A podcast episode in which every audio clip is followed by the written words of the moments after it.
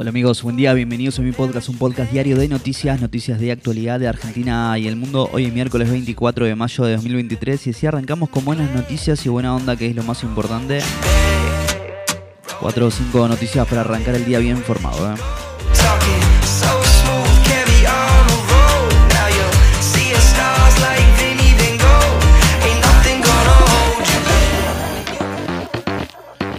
Comisión Nacional de Valores anunció nuevas restricciones a los dólares financieros. La actividad económica creció en marzo por tercer mes consecutivo, pero comienza a desacelerarse. Los colegios privados en la provincia de Buenos Aires aumentará un 7.5% en junio. Estas y otras noticias importantes de las últimas horas. Arranquemos. ¿eh?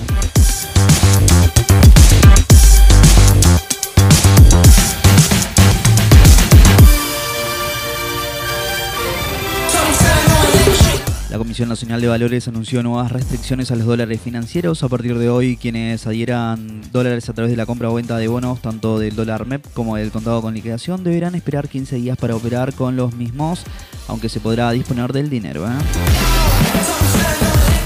La actividad económica creció en marzo por tercer mes consecutivo, pero comienza a desacelerarse. El estimador mensual de actividad económica, el EMAE, registró un crecimiento del 1 por 3% en comparación con el mismo mes del año pasado, mientras que frente a febrero subió un 0.1%, según el INDEC, el incremento acumulado durante los primeros tres meses del año alcanzó un 1.5%. El indicador acumula tres subas mensuales consecutivas.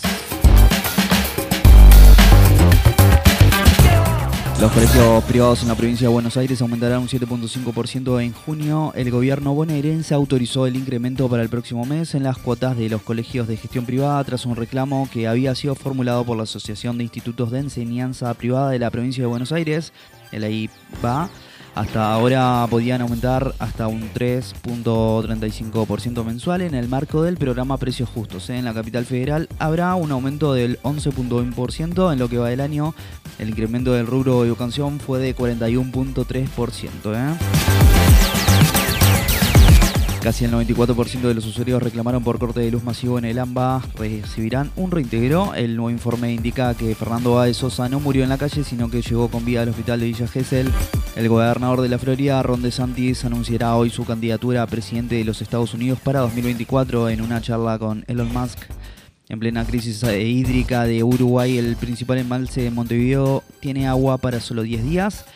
Argentina goleó 3 a 0 a Guatemala y se clasificó en los octavos de final para el Mundial Sub-20. Racing le ganó a Quito 2 a 1 al Aucas y quedó al borde de la clasificación en la Copa Libertadores. ¿eh?